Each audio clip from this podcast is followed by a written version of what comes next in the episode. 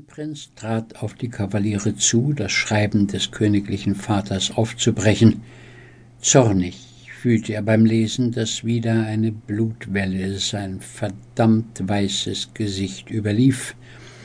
Er hasste seine schöne Haut, das Erbe einer zarten Mutter.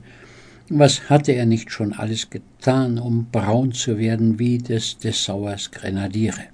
Seit seiner Knabenzeit hatte er das Gesicht immer wieder mit Speckschwarte eingerieben und sich in die prallste Sonne gelegt, doch es wurde nicht besser.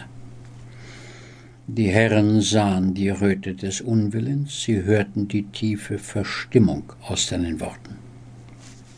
Mein Vater überrascht mich damit, dass ich selbst den Taufspruch für meinen Sohn auswählen darf. Übermitteln Sie dem König meinen Dank und melden Sie 1. Könige 10, Vers 21 schien mir geeignet. Im Übrigen sehen Sie mich im Augenblick nicht in der Lage, eine Abordnung zu empfangen. Sie finden mich beschäftigt. Auch ist dies kein Ort für Sie. Der Hofmarschall versuchte sich in höflichen Einwänden.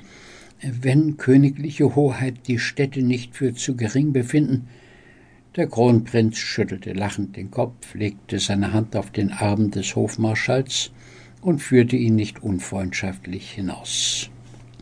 Schließlich war der ja einer der ganz wenigen Männer hier, die er noch für ehrliche Leute ansehen konnte.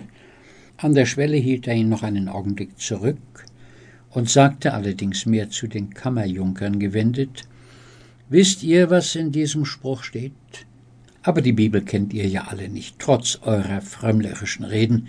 So werde ich es euch sagen.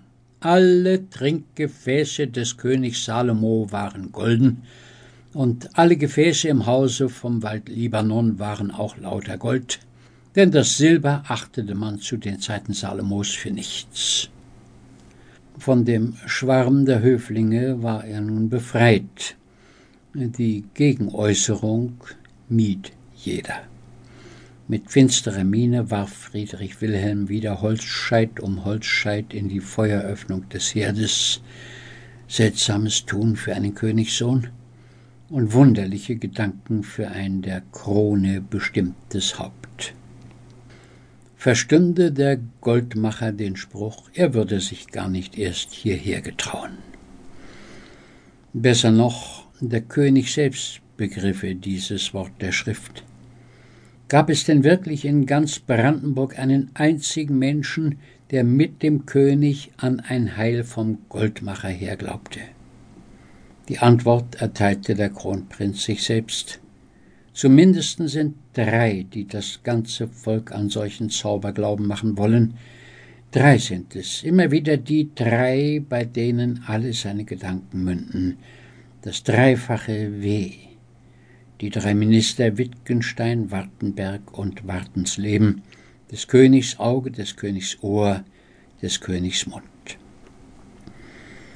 Ach, wäre des Königs Sohn seine rechte Hand. Das dachte der Kronprinz verbittert. Was galt des Königs einziger Sohn? Verurteilt war er, das Haupt einer lächerlichen kleinen Garde im Kastell Wusterhausen zu sein, während in der ständigen und unmittelbaren Nähe des Herrschers diese drei Männer mit allen Vollmachten schalteten und walteten zum eigenen Nutzen, zum Leiden des Volkes und zur Verblendung des Königs, eines Königs in geliehenem Prunk und ohne Macht. Nur Klagen und Wüten war dem Thronfolger vergönnt. Rechenschaft durfte er nicht fordern. Schuldlose Gegenstände mussten seinen Zorn ertragen, aber der Arbeit seiner Hände kam es zugute. Er riss den alten Blasebalg herunter, einen neuen wollte er anbringen für den Goldmacher seines Vaters, ihm einen guten Wind zu machen für seine Schaumschlägereien.